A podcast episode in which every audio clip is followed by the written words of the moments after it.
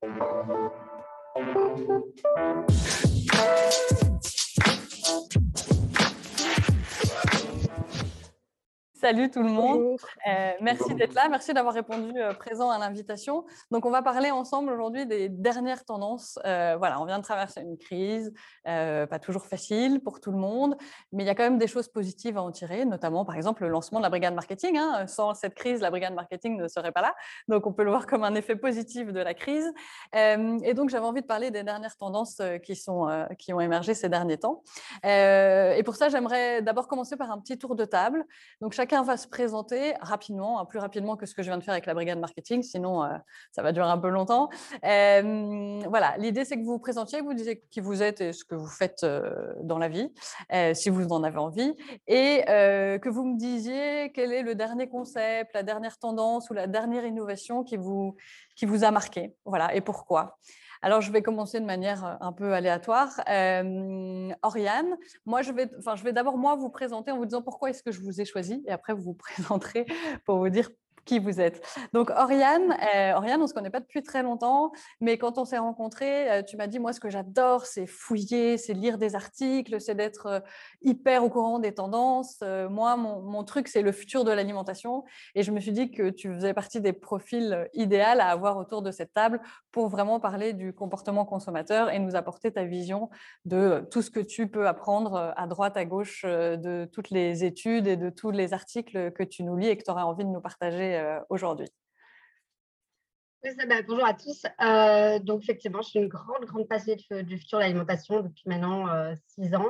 Je passe mes journées à regarder, soit à travers le monde quand je peux voyager ou en ligne, à, voir vraiment quelles sont les dernières innovations, quels sont les derniers produits, quels sont les derniers investissements pour essayer de voir où va l'alimentation d'un point de vue même agricole, mais aussi d'un point de vue consommateur.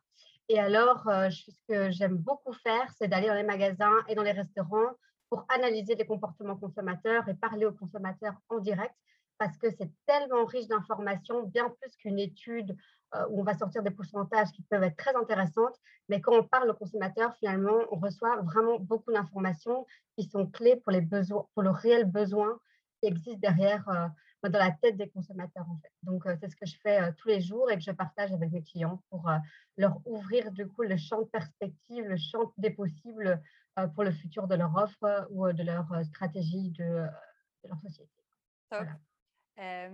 super, merci Oriane. Robin, alors Robin, je t'ai choisi parce que tu habites à San Francisco. Ah non, pardon. parce que tu habites à Paris. non, alors je t'ai choisi parce que, voilà, Robin, c'est celui grâce auquel ou à cause duquel je suis ici aujourd'hui. Alors, pas ici pour la brigade marketing, mais ici en Belgique. C'est celui qui m'a euh, fait voyager jusqu'ici parce que c'était euh, mon boss quand j'étais chez Exki. C'est lui qui m'a recruté et qui m'a dit Si, si, va t'installer à Bruxelles, tu verras, les gens là-bas, ils sont sympas. Euh, je suis pas toujours beau, mais les gens, ils sont sympas. J'ai pas menti. Hein. et t'as pas menti. Je suis très heureuse d'être ici, donc je te remercie. donc, j'ai travaillé avec Romain pendant plus de quatre ans chez Exki et j'avais envie qu'il soit là aujourd'hui parce que c'est un foodista ou un foodie. Foodista, c'est pour les filles, je sais pas comment on dit pour les garçons. et donc, il adore la, il adore le restaurant, il sort beaucoup et il est parisien. Donc, j'avais envie qu'il nous apporte un peu ce regard de parisien. Et en parallèle, il travaille toujours chez Exki, évidemment. Donc, voilà, Robin, est-ce que tu veux bien te présenter, s'il te plaît? Merci Virginie. Euh, bah, écoute, effectivement, je suis chez Exki depuis près de plus de 8 ans maintenant. Et j'ai vu le monde de, la food à la fois à Paris, à, à, Bruxelles et globalement en Europe où, la marque est présente évoluer énormément sur ces, sur ces huit dernières années et évidemment encore plus sur cette dernière année qui a été tellement un cataclysme pour, nous tous. c'est intéressant de voir justement comment, comment on, a, on a fait pour, pour comment s'est armé pour résister on peut vraiment parler de brigade, effectivement, aujourd'hui. Euh, donc voilà, aujourd'hui, euh, justement, dans ce contexte, principalement de la chaîne d'approvisionnement euh, d'Exki, du, champ à l'assiette, comme, j'aime le dire.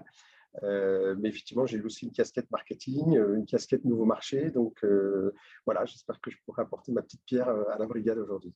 Top, merci. Noémie, Alors Noémie, pareil, on ne se connaît pas depuis très longtemps.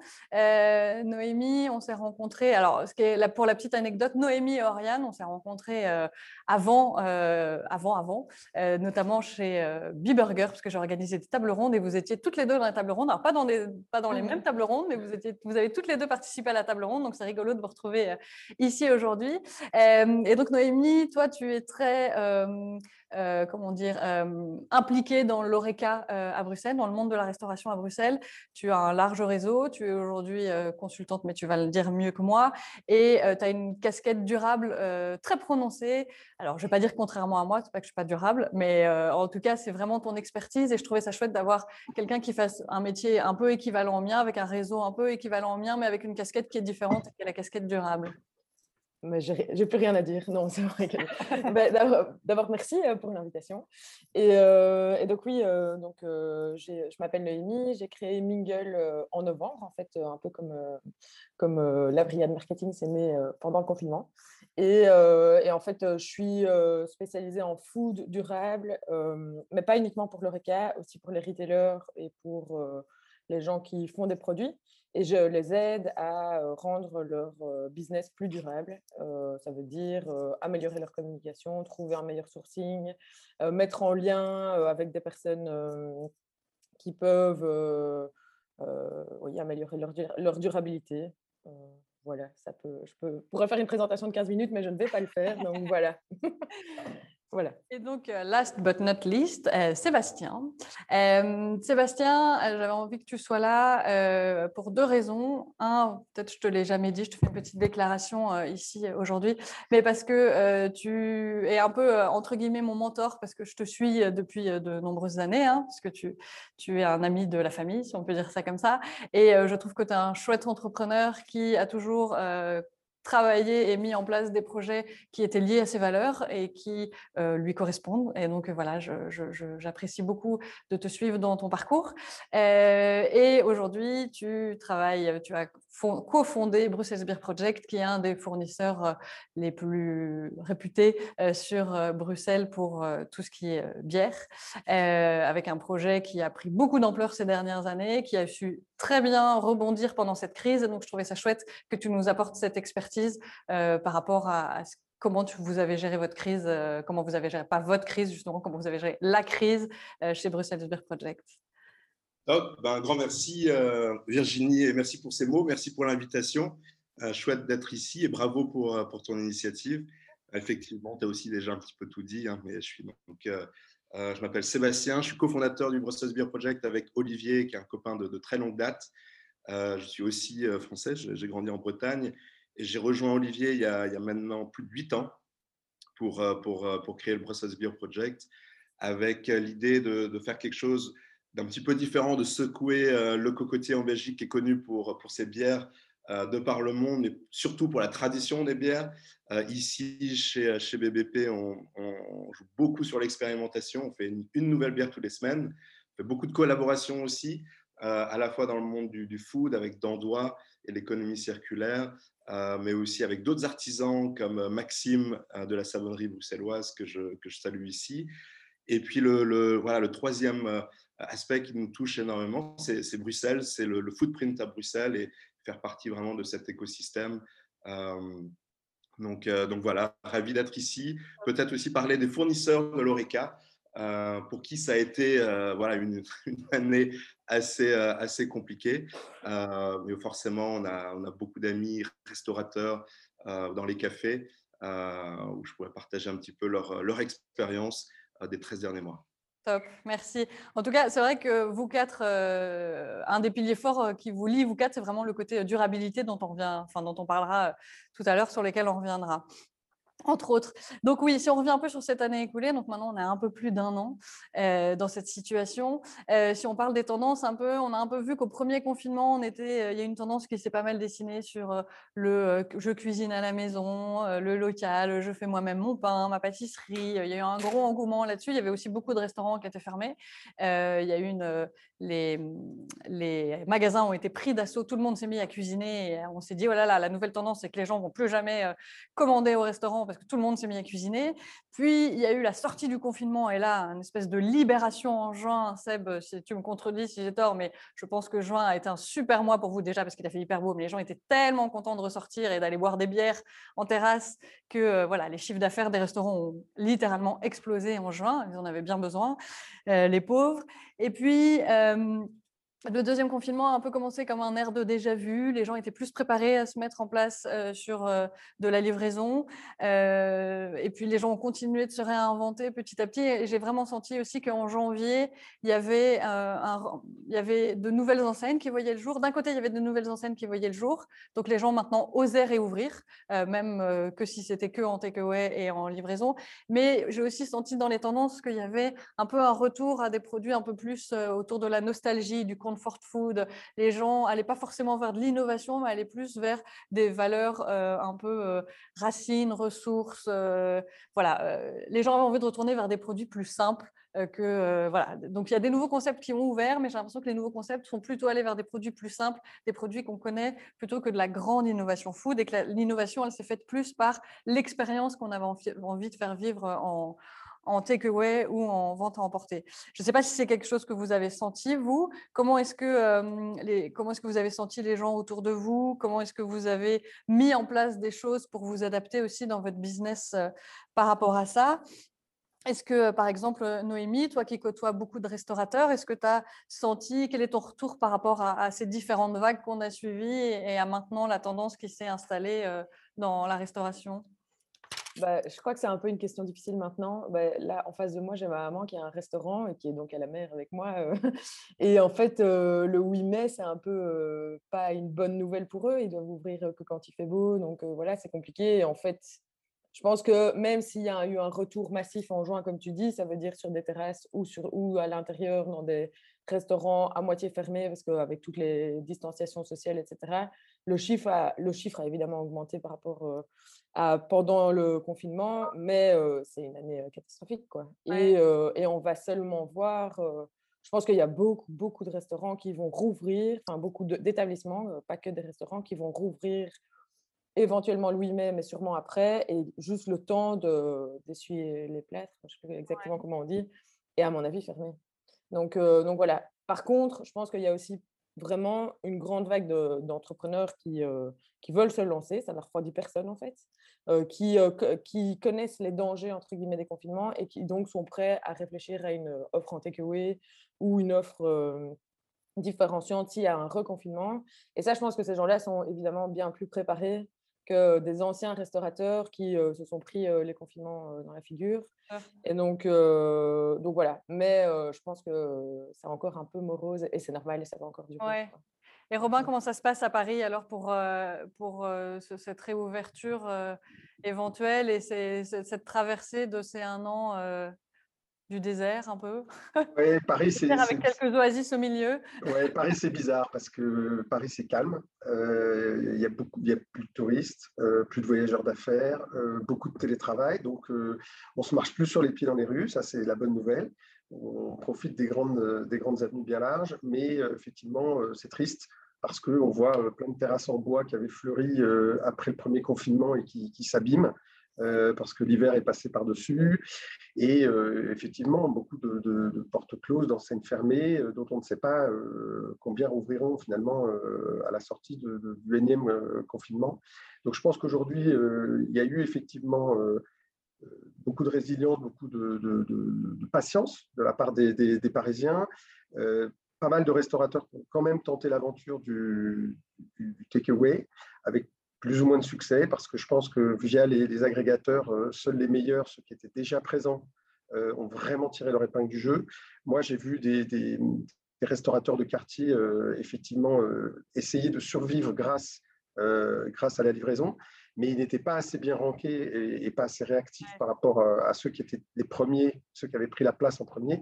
Et donc finalement, ils ont, ils ont, ils ont fini par jeter l'éponge parce que, parce que ça, ça les le nombre de commandes n'était pas suffisant pour, euh, pour rester ouvert. Donc la, vente a emporté à ses, à ses, limites. Nous, la chance que l'on avait, c'est qu'on était déjà à moitié en takeaway. Donc euh, là où on a rouvert, euh, là où ça faisait sens, on a pu continuer cette activité, mais clairement, euh, c'est insuffisant. Et euh, à part ceux qui ont fait vraiment de la livraison leur, business model, comme les Dark Kitchen, ou, comme ceux qui étaient vraiment présents depuis le premier jour sur, le, sur la livraison, c'est quand même un modèle qui, est un peu triste, un peu difficile. Je, vais, te donner un exemple. J'ai un, restaurateur près de chez moi chez qui j'allais prendre des pizzas à pied. J'ai été obligé de commander. je me suis fait livrer une pizza qui, a, voyagé pendant, pendant les quelques mètres euh, entre chez lui et chez moi. Et, voilà, c'était une expérience déceptive et j'ai quand même recommandé parce que je sais que ce n'était pas de sa faute. Et la deuxième fois, j'ai reçu ma pizza, cette fois-ci à peu près euh, ronde, et il y avait un petit mot euh, dans, ce, dans, ce, carton qui disait écoutez, voilà, vous nous connaissez, vous savez qu'on fait des super produits. Si le produit n'arrive pas en bon état, ben, ce n'est pas nous. Donc, il faut nous le dire. Il faut prendre une photo, euh, il faut écrire à telle adresse euh, pour, nous, pour qu'on améliore le service et qu'on dise au livreur, la grosse société euh, qui est derrière moi, là, à San Francisco, que bah, il faut, il faut qu'elle fasse bien son travail. Mais on sait tous que c'est compliqué. Et donc, on sait qu'on est en mode dégradé et on sait aussi que les, les, Parisiens, ce sont avant tout des gens qui aiment vivre, qui aiment partager. La restauration, c'est le lien social. Donc, aujourd'hui, oui, il y a beaucoup, beaucoup de, de, de takeaway, beaucoup de livraisons. Mais, euh, mais, les Parisiens, ils ont envie de ressortir dans les restaurants, sur les terrasses, dans les salles et, de revivre une vraie expérience complète. Ouais, et je vois dans les commentaires quelqu'un qui dit tout ne se prête pas à la livraison, et c'est vrai que tout ne se prête pas à la livraison. Alors, il y a beaucoup de gens qui se sont adaptés, euh, et ça, on en parlera après, comment, comment les gens se sont réinventés, mais c'est sûr qu'on a aussi été confrontés à ça. Et puis, euh, il y a eu un peu cette guerre euh, des Livrous, Uber Eats, ou pour pas les citer, avec les commissions incroyables qui prennent, avec les livreurs qui maltraitent les commandes. et donc, oui, c'était pas rendre justice à ces pauvres restaurateurs qui essayent de survivre tenter si bien. Quoi. Et Seb, toi qui as aussi du coup des restos à Paris, enfin pas des restos, des bars à Paris et, ici à Bruxelles, comment vous avez vécu cette année qui vient de s'écouler? Ouais, c'est un vrai roller coaster. Hein. C'est trois étapes et maintenant on arrive sur la quatrième. La première, c'est vraiment l'état d'urgence avec quasiment un sentiment d'excitation et, et, et, quasi rafraîchissant. Hein. On est en crise et en même temps, euh, il faut, faut, se renouveler. Et, en fait, c'était assez dynamisant, même, même au sein de, l'entreprise et la dynamique d'entreprise. Je trouvais que c'était quasiment un, moment mobilisant pour, pour, pour toute l'équipe. Euh, et puis ensuite, il y a eu, comme tu disais, la libération pendant l'été.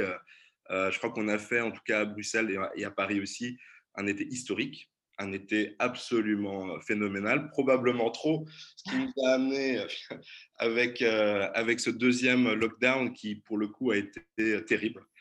terrible à Paris, à Bruxelles. J'étais en Espagne la semaine dernière pour le travail. terrible, terrible, terrible pour à la fois les fournisseurs comme pour l'ORECA. je crois que pour l'ORECA aussi, c'est vraiment plusieurs mondes différents. Euh, Adeline disait, voilà, tous les restaurants ne se prêtent pas à la, au takeaway.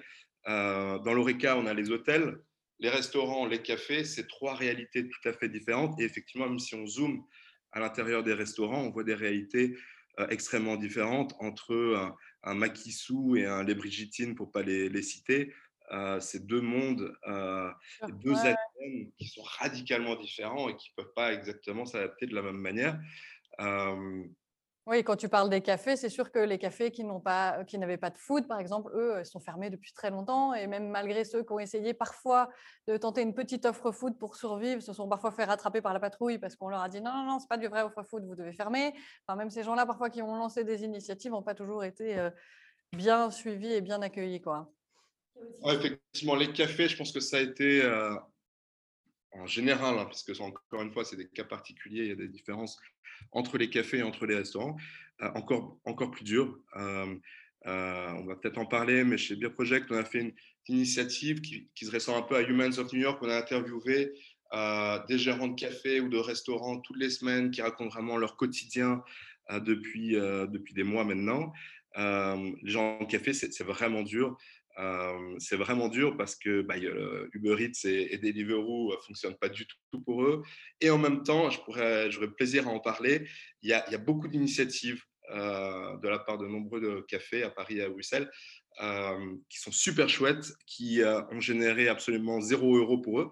mais qui leur ont créé voilà, de l'énergie positive pour rester depuis maintenant six mois hein, sur la deuxième vague, c'est six mois, quasiment jour pour jour, pour rester actif, pour rester top of mind. donc, un, vraiment un coup de chapeau pour, pour beaucoup des cafés. Et puis pour les restaurants, moi j'ai un avis un tout petit peu différent de, euh, de Robin, même si je, je vois très bien d'où euh, il vient. Euh, je pense qu'effectivement, une énorme tendance qu'on voit à Paris et à Londres depuis plusieurs années, 5-10 ans, et puis à Bruxelles depuis aussi quelques temps, mais qui s'accélère, c'est le professionnalisme. Aujourd'hui, faire de l'ORECA en, en, vraiment mom and pop shop, c'est super dur. Euh, d'où l'importance, sans faire de la pub, de la brigade marketing, euh, de vraiment de se professionnaliser. Hein. je crois que c'est le moment, effectivement. Euh, et, et, là, moi, j'ai vu des, des, amis restaurateurs pros, mais sans expérience du takeaway, cartonner. pour ne pas le citer, Jérôme de Manhattan, qui ne faisait aucun takeaway parce qu'il avait justement, il se disait, voilà, moi, je privilégie l'expérience client.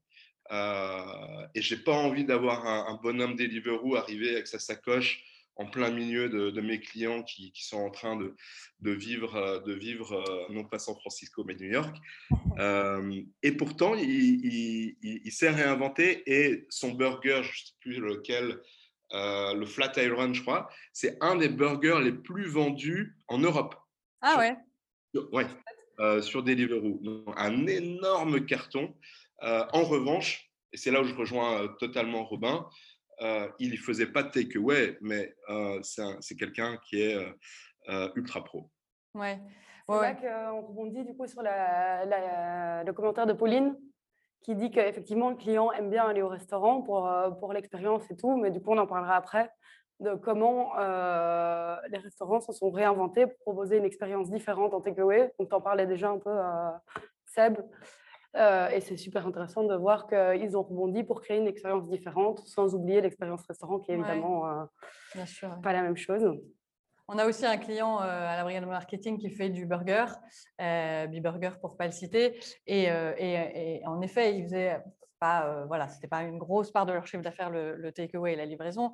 Et il y a certains restos aujourd'hui qui font plus de chiffre d'affaires en takeaway et en livraison que ce qu'ils faisaient euh, à, l'époque euh, ouvert. Donc il y a aussi des modèles qui sont réinventés et, des gens qui s'y retrouvent. Alors c'est ce que je disais un peu tout à l'heure. J'ai l'impression que les gens dans le takeaway, en tout cas, se réfugient dans des valeurs sûres de la pizza, du burger, du maquis, sushi, comme tu en as parlé tout à l'heure. Et toi, Oriane, ton expérience, est-ce que tes demandes de consultants sont un peu changées? Est-ce que l'approche, tu sens que l'approche des gens est un peu différente? Enfin, J'imagine beaucoup différente, mais de quelle manière?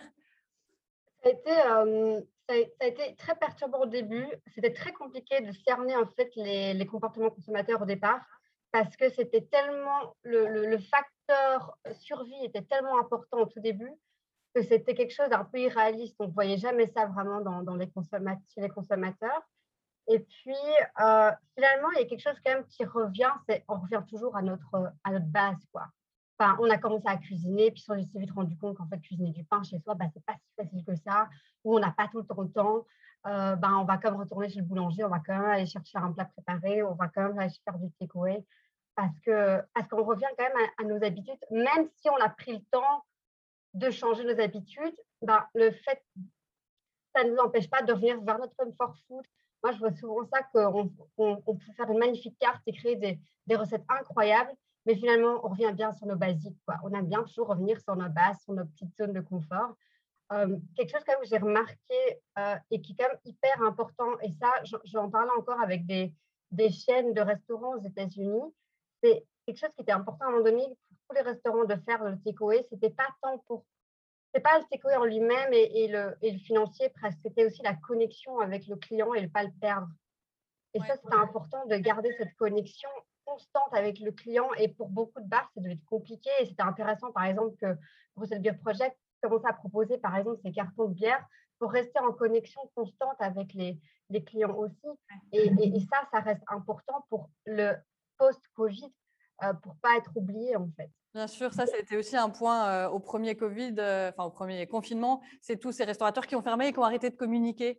Euh, et ça, pour moi, c'était vraiment une erreur d'arrêter de communiquer parce qu'ils ils ont en effet perdu le lien avec le client. Et puis, je pense que le client, oui, il est content de voir ce qui se passe dans le resto quand le resto est vert, de voir les produits, mais il est aussi content de partager la vie du restaurant. Et finalement, on était tous dans le même bateau, on était tous dans la même MERDE. E. Euh, et donc, ça, faisait du bien aussi d'avoir un peu d'empathie et de partager ce quotidien euh, et de partager un peu toutes ces craintes qu'on avait et tous, tous ces problèmes qu'on rencontrait tous finalement à notre échelle de manière différente. Quoi. dans les tendances euh, qui se sont un peu, qui se, enfin, que moi j'ai relevé en tout cas, pardon, mon micro, que moi j'ai relevé. la première tendance dont j'avais envie de parler, c'était tout ce qui était box euh, alors, il y, eu, il y avait déjà des box qui existaient, des kits à préparer chez soi. Euh, tout le monde s'y a un peu mis. Euh, du chef, par exemple, à la base, il y avait des box qui existaient déjà, du type HelloFresh, du type Crowdcooks, du type eFarms. Donc, c'est des box qui existaient déjà, qui commençaient à se faire une place sur le marché. Et puis, ils sont arrivés maintenant, surtout depuis cette deuxième, ce deuxième confinement, des nouvelles box via des chefs. par exemple, on peut prendre la Street Food Box de Kevin Lejeune, qui est un jeune chef étoilé ici en Belgique pour parler de mon client, on peut parler de la box burger de B-Burger. Il y a même eu une box dans les produits tendance, la poutine est très tendance en ce moment. Les superfilles du tram ont lancé une box de poutine pour faire la poutine soi-même. Et on a même dernièrement quatre chefs étoilés qui se sont regroupés et qui ont créé la Unboxed pour dire que c'est pas vraiment une box, c'est une box un peu différente, mais au fond c'est quand même une box. Et donc l'idée c'est de repackager un peu les offres pour que les gens puissent recuisiner chez toi. Oriane, toi, c'est une expérience que tu connais bien, les box, parce que tu as entre autres collaboré avec une de ces marques de box. Et comment est-ce que toi, tu vois cette tendance-là? Bah, en fait, ça, revient toujours sur le même point, c'est la recherche de l'expérience, des nouvelles recettes. J'entends beaucoup de familles qui ne savent pas quoi cuisiner le soir, donc finalement, ça facilite complètement. Il y a deux, deux box, il y a celle où on cuisine encore, il y a celle où elle est terminée. Mais au final, c'est soit de la ressource d'inspiration de recette où tu ne dois pas passer par ce process de rechercher la recette et, de cuisiner. Et l'autre côté, euh, euh, il y a la, la box faite, ça reste quand même une recherche d'expérience et de goût. Et c'est quelque chose en fait qui est, qui est tiré presque des supermarchés. Hein. Euh, c'est pour ça que ça a explosé. C'est un peu sorti du supermarché presque parce que finalement, ce que j'avais remarqué dans le deuxième confinement plutôt, parce que j'avais du mal à rester plus d'une demi-heure dans les, supermarchés, mais ce que je remarquais, c'est que euh, il y a des produits qui ne se vendaient pas trop bien dans les supermarchés, comme des sauces, une sauce frite un peu nouvelle, en fait, fonctionnaient super bien pendant ces confinements parce qu'on euh, cherchait une nouvelle expérience à travers un supermarché, puisqu'on n'avait pas la chance d'avoir des expériences gustatives dans les restaurants. Et, et c'est ça qu'on a fait, cette quête de découverte qu'on ne pouvait même pas avoir à travers le voyage, à travers un restaurant, un nouveau plat. Donc, il fallait le trouver quelque part et on allait le chercher dans bah, nos courses, euh, dans les supermarchés. Et ces foodbox ont un peu tiré cette tendance-là. On va vous proposer des nouvelles recettes, des nouvelles découvertes, des nouveaux goûts, mais en gardant toujours la même, euh, le même fil, c'est-à-dire on va garder quand même des pâtes parce que bon, c'est quand même beaucoup plus confort. Euh, ce que je remarque, c'est que je développe encore des recettes pour des, pour et enfin, on a beau créer une recette complètement nouvelle et incroyable, parce qu'on a toujours la recherche de nouveautés, finalement, on va quand même au spaghetti bolognaise parce que finalement, c'est pas mal. Dans les supermarchés aussi, il y a, eu une tendance de, plats de restaurants qui, qui sont allés s'implanter euh, dans les supermarchés, euh, donc euh, des, enseignes, même plutôt premium. Alors, il y a, super, il supermarché et supermarché, mais si on, cite Terreau, par exemple, qui est allé faire des plats pour Sequoia, on n'imaginait pas que des restaurateurs allaient aussi pouvoir proposer leurs plats dans d'autres points de vente que chez eux. Et donc, ça, c'est aussi une tendance que que pour le coup, j'ai trouvé chouette, mais qui change un peu la dynamique euh, de ce qu'on a habituellement.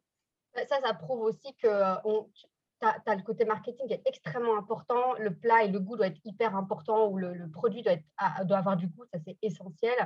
Mais tu as aussi quelque chose qui est très important dans ce qui est produit alimentaire, en tout cas, ou même pour la restauration, c'est tu dois avoir quand même un bon panneau de distribution. Si ton panneau de distribution n'est pas bon ou n'est pas là, bah, tu n'atteins pas, pas tes clients en fait. Ouais. Dans, le côté chef qui se réinvente, alors il y a eu plein, plein d'initiatives pour le coup. Moi, je trouve que c'est euh, de mon point de vue, euh, un des aspects positifs, c'est que les chefs se sont rendus vachement, vachement, c'est pas très français, beaucoup plus accessibles, se sont rendus beaucoup plus accessibles aussi euh, dans ce confinement, en réinventant aussi l'expérience. Donc, il y a eu des dîners dans les hôtels, comme au Penta Hotel ou au Jam, par exemple. il y a eu pas mal de restaurants éphémères, les Cercles à Linkebeck, par exemple. il y a eu des nouveaux concepts aussi. Stéphane Jacobs, avec Orchamps, par exemple, qui a mis en place ces pique-niques thématiques, donc des pique-niques autour, je crois, du Moyen Âge. Alors on vient et on vit toute une expérience autour d'un pique-nique, des gens qui se mettent en, bocal. Donc il y a des concepts comme ça qui existaient déjà, mais il y a des restaurants qui se sont réinventés, comme le Dillens qui met ses plats en bocal, ou Anne-Sophie Pic qui même débarque ici à Bruxelles chez Rob. J'ai vu dans ses plats en bocal ou même donc les chefs ou les restaurants. Et il y a eu aussi pas mal de collaborations entre les marques. Je crois, Noémie, que tu es à l'origine d'au moins une des collaborations de marques de Jane, je crois, du restaurant Jane. Et, ah, ah oui, oui, c'est pas, en fait, c'est pas une collaboration. Là, c'était donc c'est pour un de mes clients qui devait justement trouver un, circuit de, de, distribution. merci.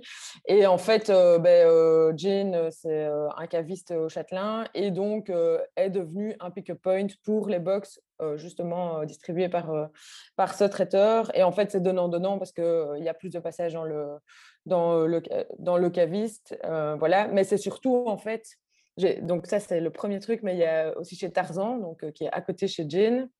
Ça, s'est transformé en taqueria.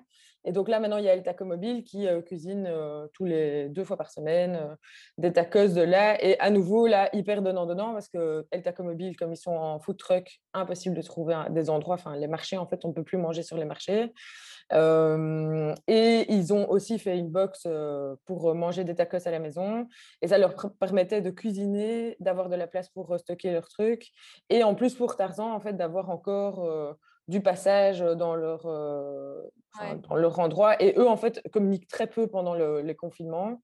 Enfin, en général, ils communiquent peu, mais ça permet de les faire connaître. Enfin, c'est vraiment donnant-donnant. Il y a la clientèle de Mobile qui débarque chez Tarzan qui ne connaissait pas et l'inverse en fait. Et donc, euh, donc voilà, même chose avec Earth Project et, et Jen. Et côté chef, de ce que tu as pu voir, les chefs qui se réinventaient, est-ce que euh, tu as des chouettes expériences à nous partager ou des... ben, Là, euh, j'ai des amis euh, slash, enfin des personnes que j'ai qui s'appellent Smala, Smala Cooking. Elles, elles sont dans ma rue, mais elles sont aussi, elles se sont réinventées, je pense, huit fois depuis le début du confinement, enfin depuis le début. Elles ont fait une guinguette sur leur champ, parce qu'elles ont un champ dans Bruxelles. Elles ont fait une guinguette sur leur champ. Elles ont mis en bocal. Elles ont fait un pop-up restaurant. Elles ont fait un marché de Noël, un calendrier de l'Avent. Là, maintenant, elles vont lancer un nouveau concept, enfin, une épicerie et, et un comptoir traiteur. Et en fait, c'est pas parce qu'elles ont plein d'idées, c'est parce qu'à chaque fois, on les coupe dans leur élan. Quoi. Donc, dès qu'il y a un truc qui marche, ben, pouf, elles doivent faire autre chose. Et voilà, elles sont épuisées. Mais, mais par contre, je trouve que ça montre que ça, bouge à fond. Il y en a plein d'autres, j'allais dire aussi hors champ. en France, il y a Libelli, par exemple, qui avait fait, qui, qui avait commencé à faire du takeaway. Et hyper intéressant de voir qu'en fait, c'est pas du tout rentable quand on veut être durable. donc moi, je trouve ça très, très intéressant parce qu'on en a peu parlé, mais mais la durabilité, c'est pas que les produits, quoi. C'est payer bien les gens. C'est ça que je voulais soulever justement à travers la livraison, de dire de se réinventer et de faire de la livraison. Ben, côté durabilité, c'est pas forcément, c'est pas forcément gagnant quoi dans cette crise. Ben, je pense qu'en fait, au contraire, je pense, personnellement, je pense que les gens, euh, même s'il y a un retour, bon, j'ai été déconnectée donc j'ai pas tout entendu, mais même s'il y a un retour euh, valeurs essentielles, euh, enfin, je pense quand même que les gens ont été, on a vu la crise de la pomme de terre l'année dernière où il y a toutes les pommes de terre belges en fait mmh. qui pourrissent. On nous a demandé de manger des frites, bon, ça n'a pas été très compliqué, on en a mangé, mais mais je pense que ça a quand même touché pas mal de personnes de voir que les marchés, par exemple, y a, les marchés étaient plus possibles au premier confinement euh, donc, il y a des gens qui ont ouvert leur restaurant pour euh, faire rentrer les marchés chez eux. Voilà, je pense quand même que ça, c'est rentré dans la tête des gens, ça les a peut-être traversés, mais je pense quand même qu'il y a, euh, on va vers plus de durée. En fait, c'est pas possible. Je n'imagine pas un monde, enfin le monde futur sans, moins. Enfin, après, c'est dans mes hyper valeurs, quoi, mais, mais voilà. Toutes ces crises montrent que il faut être plus, plus humain, plus durable, plus écolo, plus voilà. Ouais, ouais, parce que c'était c'était au premier confinement un peu ce qui allait nous sauver. C'était c'est génial, il y a moins de pollution, la planète, la planète, la planète. Puis après j'ai eu l'impression qu'il y a quand même eu un. Bah, je pense qu'en fait tout le monde a envie de voyager, donc tout le monde reprend l'avion. Voilà. tout le monde a envie d'aller manger au restaurant, donc tout le monde retourne au resto et c'est très bien, moi la première.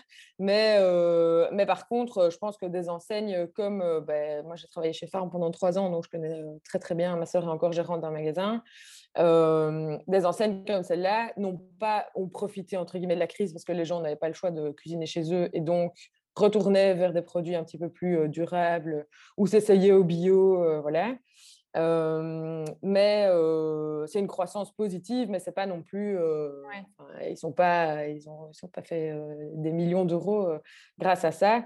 Mais je pense quand même que les initiatives plus locales, je pense que le local parle plus que la durabilité ou ou le, zéro déchet. Je pense que le local a vraiment touché les gens parce qu'en fait, on savait pas bouger. Donc voilà. Bien sûr. Et côté, côté durable, à Paris et chez Exki, Robin, est-ce que est-ce que vous sentez qu'il y, a quelque chose qui a bougé là-dessus?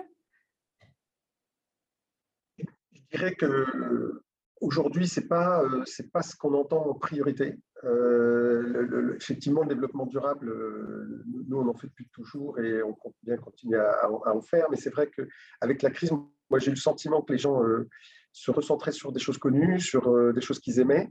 Et euh, justement, il y a une grosse euh, contradiction entre le, le takeaway, la livraison à outrance et tous les déchets que ça génère. Et, euh, quand on voit justement dans les McDo qu'il y a des tonnes de, déchets, bon, on se dit, mais est-ce qu'on n'est pas en train de faire l'inverse de ce qu'on voudrait prôner? Donc, il y, a, un vrai, je pense, dilemme chez les consommateurs. Et, et c'est pour ça que je pense qu'une fois qu'on va revenir en arrière, entre guillemets, au, qu'on va pouvoir revivre normalement, je pense que le takeaway va baisser et va retrouver son, flux euh, naturel, qui est que bah, on consomme takeaway ou livraison quand on en a besoin, quand on en a envie, mais que ce n'est pas une, donnée absolue. Donc aujourd'hui, on voit que par exemple les dark kitchens explosent et euh, elles ont bien raison de profiter de la brèche pour, euh, investir et, se développer. Mais je pense que le jour où ça reviendra, entre guillemets, on reviendra dans un camp normal, euh, la, part de marché de ces, de ces dark kitchens baissera. Par contre, là où, je, rejoins euh, euh, Noémie, c'est qu'effectivement, on doit en profiter pour revoir le modèle. Et, aujourd'hui, typiquement, dans la livraison, le problème, c'est l'emballage. Et, ce problème-là n'a pas été traité, n'a pas été résolu. Et, aujourd'hui, quand on voit les, tonnes de, cartons qui s'empilent, on n'a pas, trouvé, on n'a pas trouvé encore la clé. Et les coursiers mal payés.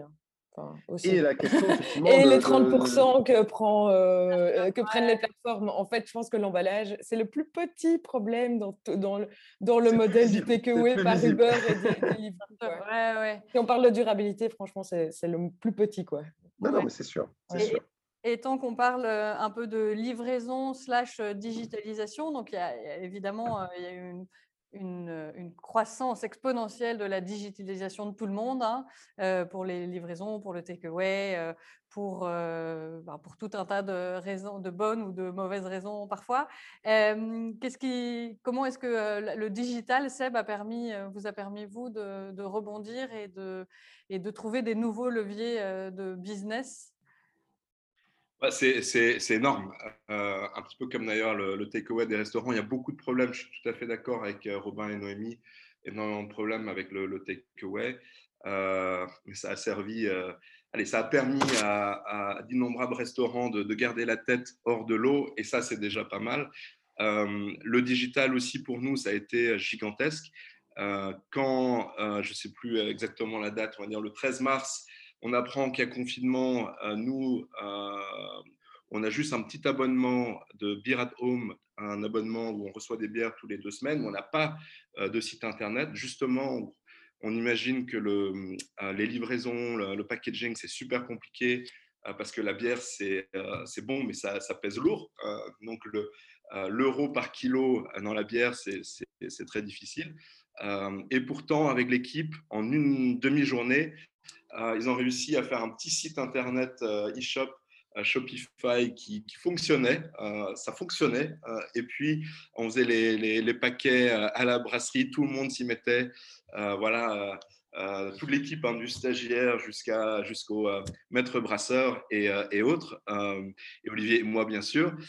et puis, on a, et je crois que c'est vraiment l'ADN du digital, améliorer l'expérience, UX experience, comme ils disent à San Francisco, pas Robin qui va me contredire, tous les, allez, toutes les semaines. donc, avec parfois des, vrais caps. Aujourd'hui, on est assez content de notre, notre e-shop. Il peut s'améliorer, il va s'améliorer encore. On a une liste de 50 points pour, pour l'améliorer. On a aussi travaillé avec des, des pros parce qu'on ne l'était pas pour, pour le faire. On a recruté Pierre, que je salue, qui est, qui, voilà, responsable maintenant de, des e-sales pour nous. et c'est un vrai, c'est un vrai, comment dirais-je, un vrai levier pour, pour faire du chiffre d'affaires. On, va, on vise un sur l'année. Oui, en tout cas, chez vous, c'est fait pour durer. Oui, voilà, et ça, c'est peut-être la différence avec d'autres. Il y a plusieurs autres brasseries qui ont fait des sites internet. Moi, je leur conseille de ne pas faire un site e-shop Covid, mais vraiment faire un, e-shop pour durer, comme tu dis, Virginie, parce que parce qu'il y a vraiment du potentiel. Les gens, je pense que ça fait partie maintenant leur leurs habitudes de, consommation. et, donc, en tout cas, nous, on, est, non, on va l'accélérer, on ne va pas juste stabiliser. Et, et, donc, ouais, on est, on est content. Je pense que c'est une, une, énorme tendance. J'entendais, et je suis tout à fait d'accord avec cela, que le côté local, côté valeur, c'est une tendance. Je pense que le Covid est quelque part un accélérateur de particules. et parfois, on confronte valeur et digital. Euh, mais on n'a pas besoin de les confronter tout le temps. Euh, ça peut aller dans le même sens. Et, euh, et, je, pense que, je pense que oui, avoir une présence sur les réseaux sociaux, sur, en SEO, et pourquoi pas avec des e-shops, ça fait partie juste du siècle dans lequel on, vit et, et, et, a fortiori dans le futur. Et le, temps est déjà écoulé, mais il y avait un dernier petit point que je voulais aborder. C'était sur la transformation de la restauration du midi et toute cette problématique, donc qui rejoint un peu tout le reste, les box, le, le, côté digitalisation, le côté transformation du, temps de consommation. le temps du midi qui se transforme un peu avec une tendance qu'on voit aussi arriver doucement, c'est les frigos connectés dans les entreprises, voire même dans, la, dans, dans les zones euh, de, dans les zones industrielles ou en tout cas dans les zones de bureaux, comme euh, là vient de sortir le concept Chef's Club ici dans le Brabant wallon, où ils ont vendu plus de 500 plats en une semaine, ce qui est quand même assez incroyable. On n'imaginait pas ça euh, il y a quelques temps. donc la, tendance du frigo connecté, Robin, c'est une problématique que vous connaissez et que vous traitez chez Exki. Hein. Frédéric Rouvet a fait l'annonce il n'y a pas très longtemps de ce... oui. Tout, à, tout, à, fait. Euh, on, profite de, cette crise aussi pour euh, inventer des nouveaux euh, modes de, distribution. Alors, nous, typiquement, lors du premier confinement, on a créé, pareil, en, très peu de temps, un, click and collect qui n'existait pas chez nous. Alors, il n'a pas spécialement encore, je dirais, montré tout son potentiel aujourd'hui, parce qu'à partir du moment où on se déplace jusqu'au restaurant, comme on peut rentrer, se servir, c'est quand même plus sympa euh, de, rentrer et, de prendre, de choisir sur, sur base de ce qu'on voit dans le restaurant. Et, comme il n'y a pas trop de queue, je dirais que la, valeur ajoutée du click and collect et de gagner du temps euh, ou d'éviter tout contact euh, n'est pas évidente. Mais en revanche, je suis certain que quand les clients reviendront dans nos restaurants, le click and collect va, vraiment être utile quand il y a trop de monde et que justement on n'a pas envie de, faire la queue et d'attendre pour le coup, je pense que la digitalisation aujourd'hui, euh, enfin, en tout cas, le, confinement nous a permis de nous armer, nous équiper pour la suite. Euh, si, on parle maintenant des frigos connectés, c'est clairement une tendance de fond. Euh, il y avait déjà, avant la crise, avant le, confinement, une désaffection de, la restauration en entreprise, soit parce que les gens voulaient plus de choix, plus de liberté et, pouvoir justement adapter leur, mode de, de, travail et leur alimentation en fonction des besoins. Euh, donc ce côté takeaway au sein de l'entreprise, je, pense, était déjà naissant. Et, bien entendu, avec le confinement, on va y avoir moins de gens dans les bureaux parce que quand ça va revenir, les gens resteront quand même en télétravail euh, partiellement. Donc, il n'y aura plus forcément la possibilité d'avoir un restaurant d'entreprise. Et donc, les frigos connectés, je pense, vont vraiment se développer. Et donc, nous, on est allé sur cette, sur cette voie-là parce qu'on ne peut pas mettre des exquis partout. Euh, on a des frais de structure importants. Et donc, pouvoir apporter la qualité de nos produits euh, sur un maillage, sur une granulométrie plus fine, dans des entreprises ou dans des zonings où on ne pourrait pas être présent, là, ça fait vraiment du sens. Et c'est là où, justement, l'expérience produit l'ultra frais euh, va permettre de, toucher beaucoup plus de clients euh, sur des maillages euh, complètement différents dans des zones moins denses, mais où les gens auront envie quand même de, bien manger. Ok, top. Bon, je suis désolée, le temps est déjà écoulé. J'ai envie de continuer la conversation parce que j'ai encore plein de sujets que j'avais notés, mais je vais vous laisser retourner dans votre journée ou commencer votre journée de travail. Est-ce qu'on a quelques questions ou des choses à partager?